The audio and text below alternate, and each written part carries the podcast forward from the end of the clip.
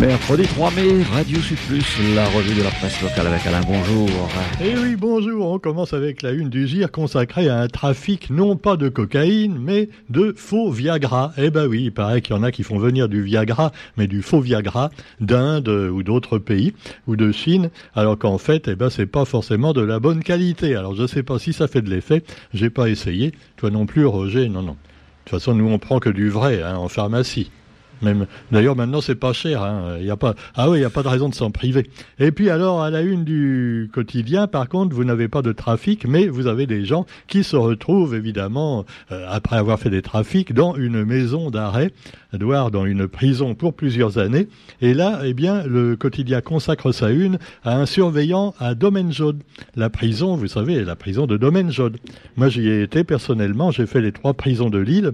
Non, non, sans déconner, hein, c'est vrai. En fait, c'était pour proposer des bouquins dans le cadre de, l'association Lire pour en sortir. Et on fait des lectures aux prisonniers qui le désirent. Voilà, euh, ça les aide à se libérer un petit peu, comme d'ailleurs tout le monde. Lire, c'est vivre et c'est être libre. Alors, par contre, quand on est gardien de prison, on est encore plus prisonnier que les prisonniers eux-mêmes. Hein. Et d'ailleurs, c'est un métier que personne ne veut plus faire, d'où euh, les affiches que vous avez peut-être vues récemment un peu partout pour faire de la publicité engagez-vous, engagez-vous, devenez gardien de prison avec l'administration pénitentiaire qui ouvre ses portes aux candidats. Alors témoignage d'un surveillant réunionnais sans langue de bois, il donne les avantages et les inconvénients de cette profession. C'est pas du tout marrant euh, finalement parce que déjà il faut émigrer en métropole pendant des années. Alors lui il dit que ça peut permettre de voyager un peu, voilà, de, de voir du pays, mais enfin quand même bon c'est un petit peu comme l'armée, tu vois, on te dit allez engagez-vous, engagez-vous, vous verrez du pays, mais enfin bon euh, des fois ça se limite à une tranchée. Bon alors cela dit eh ben, vous avez des 1000 postes, 1000 postes à pourvoir. Le ministre de la Justice recrute ses futurs surveillants pénitentiaires et il en faut de plus en plus. Ah bah ouais, c'est sûr. Tenez, bientôt, il en faudra même pour mettre les manifestants qui ont utilisé des casseroles. Hein au train où on va. Bon, quoi qu'il en soit, il faut, paraît-il, avoir une main de fer dans un gant de velours. Euh, le logo de la, de la pénitentiaire réunionnaise est très joli d'ailleurs. Hein. Ah, ça donne envie. Hein, vous avez des palmiers, vous avez la balance de la justice, et puis il y a marqué CP Saint-Denis MOM. MOM, c'est moment peut-être, ça veut dire. Moment, je veux te revoir. Alors, administration pénitentiaire. Les portes du pénitencier bientôt vont se fermer, comme chantait le grand poète Jean-Philippe Smet. Et alors, intégrer la pénitentiaire, comment faire? Si ça vous intéresse, sachant que si vous arrivez à passer le concours, ce qui est pas très difficile, c'est le niveau BEPC, mais ensuite, eh ben, vous devrez rester en métropole pas mal d'années, je vous le disais, parce que c'est comme tous les statuts de fonctionnaires, on a garantie de l'emploi, mais euh, par contre, eh ben, des fois, il faut émigrer. Alors évidemment, on peut se demander pourquoi ne pas embaucher plus de local, pourquoi ne pas donner la priorité aux locaux. Eh ben parce que voilà, on est un département français et c'est comme ça, c'est la loi pour tout le monde, elle est la même, même si on est à 10 000 kilomètres. Alors évidemment, on pourra toujours en discuter longtemps. Et puis, bah, vous avez aussi dans l'actualité euh, locale, eh bien, euh, à Saint-Benoît, une soirée pleine d'émotion et d'énergie en hommage à Françoise Guimbert, euh, qui est décédée, on le sait, il y a un peu plus d'un an. Et alors, parmi les invités, il y avait Daniel Loireau, les sœurs Philippe, Bernadette et Patricia, le groupe Sola, Marcel Phileas, et puis un défilé au centre-ville avec les tambours sacrés. Euh, voilà, et puis vous aurez également euh, bah, fêté la doyenne du tampon. Alors elle, elle a 107 ans, et oui, 107 ans, et 107 descendants, nous dit le quotidien. Marie-Florida Corée est la doyenne du tampon. Alors on lui souhaite un bon anniversaire, et puis euh, on la voit avec ses petits-fils, ses arrière-petits-enfants également, et son arrière-arrière-petite-fille même. C'est dingue, hein J'en suis pas encore là, hein. bon, euh, enfin, j'en ai encore pour quelques années. 107 ans et 107 descendants. D'ailleurs, on pourrait dire qu'elle fait partie descendants. Oh, c'est facile, ça, c'est lamentable. Non, d'ailleurs, elle a peut-être encore ses dents, allez savoir.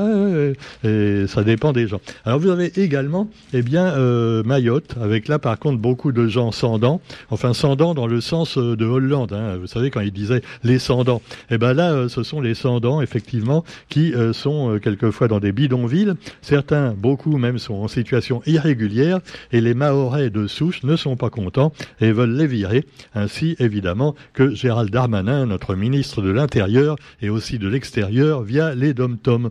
Donc il y a les pros et les anti euh, des opposants à Wambushu. Wambushu, c'est l'opération militaire et policière menée par euh, le ministre. Et ils ont manifesté, donc les, les, les pros et les anti, à Marseille dans le cadre du 1er mai. Ils ne veulent pas de guerre à Mayotte, mais la guerre, eh ben, elle est causée également, euh, un début de guerre civile causé finalement par, cette migration clandestine qui dure depuis des années et contre laquelle finalement bah, les gouvernements successifs n'ont pas fait grand-chose. Alors on sait que Nicolas Sarkozy avait mis autour de l'île un bateau, euh, un bateau de guerre, un petit bateau de guerre, euh, qui circulait tout autour de l'île de Mayotte pour éviter que les Kwasa puissent débarquer. Mais enfin bon, depuis il n'y a plus rien. Et euh, la préfecture eh ben, se heurte également à un mur, donc à un talus également, puisque le talus 2, c'est le bidonville justement qu'il est question de détruire et que pour l'instant on n'y est pas tellement arrivé. Et alors on a arrêté quelques petits sauvageons, mais euh, ça ne suffit pas, loin de là. Pendant ce temps-là, eh bien, vous avez aussi une autre affaire judiciaire, elle, plus rigolote, on va dire, même si c'est avec votre pognon, comme aurait dit Coluche, c'est l'affaire de François Fillon. Vous savez, l'ancien Premier ministre, François Fillon, qui avait finalement été mis sur la touche juste avant de devenir président de la République. Alors c'est toujours comme ça, c'est un petit peu comme Dominique Strauss-Kahn, tu vois, comme par hasard, diront les complotistes, on trouve une affaire hein, qui les met en cause juste avant qu'ils qu menacent de, de, devenir président. Il y avait eu Strauss-Kahn avec le Sofitel, et François Fillon, c'était à, cause de ses costumes il s'est fait tailler un costard en quelque sorte parce qu'on lui a reproché de faire plein de trucs finalement avec l'argent euh, donc de, ses indemnités, alors que non, euh, c'était pas bien. Et puis sa femme également qui travaillait pour lui, en fait c'était bidon totalement. Alors cela dit, euh, François Fillon, maintenant on l'accuse encore d'un truc. Ah est-ce qu'il voudrait revenir? Peut-être. En tout cas, l'ancien Premier ministre a été auditionné à l'Assemblée sur ses liens avec Moscou. Ah, c'est vraiment un moche coup, hein, parce que euh, on, lui reproche euh, d'avoir d'avoir donc fait des affaires avec les Russes. Alors lui, il se défend, il dit euh, d'accord, euh, oui, j'ai rencontré souvent des Russes autrefois, mais j'ai travaillé dans des entreprises russes comme la pétrochimie et les hydrocarbures, mais j'ai démissionné dès que la Russie a envahi l'Ukraine. Bon, alors tu me diras qu'il aurait pu démissionner avant, parce que même avant, les Russes déjà et les Ukrainiens, tu vois, c'était pas ça. Mais enfin, non, non, il a, non, mais il, a préféré quand même démissionner, mais un petit peu tard quand même. Et alors, il le dit, je mène ma carrière professionnelle comme je l'entends. Hein. Ah, vous commencez à m'énerver. Et si j'ai envie de vendre des rillettes sur la place rouge, je vendrai des rillettes sur la place rouge. Oui, François. Par contre, tu vendras pas tes rillettes en Arabie Saoudite ou alors au poulet peut-être. Bon, quoi qu'il en soit, eh bien, il explique, voilà, euh, euh, oui, il a donné des visioconférences également, des conseils en visioconférence, c'est bien ça. Ah ouais, ouais, c'est sûr qu'ils sont bien payés, hein, Sarkozy aussi, tous ces gens, Dominique Strauss-Kahn. Hein. C'est sûr, ils ont été virés de leur poste de, de, ministre, mais après, ils ont des emplois encore mieux payés. Ils vont voir des, des grandes entreprises, ils font, ils donnent des conseils. Tu vois, voilà, des conseils, euh, bon, plus ou moins bons, mais ils sont très bien payés pour ça. Alors euh, voilà, il n'a jamais touché un centime d'argent venu de la Russie, pas un copec, il pourrait dire. Et alors, euh, de toute façon, toute ma vie politique, euh, bah, j'ai jamais touché rien, et euh, j'aurais naturellement été rémunéré si j'avais continué à siéger dans ces deux conseils d'administration, donc les deux sociétés russes, Sibour et Zaru Besneft. Voilà. Alors cela dit, euh, la commission d'enquête continue. Voilà, on verra bien ce que ça donne. Et puis vous avez également les énergies renouvelables. Avec toujours, là aussi, la COP 28, qui a appelé à tripler d'ici 2030 la capacité mondiale de production d'énergie renouvelable pour contribuer à limiter le réchauffement climatique. Euh, pas plus tard qu'hier, j'ai lu euh, sur un article sur Internet que le, la vente des SUV euh, a, a, encore doublé et que maintenant on vend plus en France de SUV. Vous savez, ces voitures SUV, ça veut dire euh, sans utilité véritable en fait, tu vois. Et alors les gens achètent ça parce que c'est plus gros, plus costaud. Enfin, ça paraît plus costaud. En fait, c'est de la tôle aussi. Hein. Et alors euh, voilà, mais les gens ils sont un peu plus hauts que les autres, tu vois. Ils peuvent regarder les gens en Porsche de haut. alors, alors donc les SUV se vendent mieux que les berlines maintenant. Alors que ça consomme plus, ça coûte plus cher à l'achat, et que même quand c'est électrique, on n'est pas sûr que la batterie euh, dure quand même euh, aussi longtemps qu'une batterie de petite voiture électrique. Mais enfin bon, euh, non, non, mais voilà, c'est ça. Alors si c'est ça, vouloir faire du bien à l'écologie, je me demande si finalement tous les gens qui sont à l'écoute là en ce moment et qui ont acheté des SUV sont pas aussi un petit peu responsables. Hein. Alors qu'ils aillent pas gueuler après. Ah ouais, faut sauver la planète, oui. quoi qu'il en soit, eh bien vous trouverez également une catastrophe humanitaire au Soudan.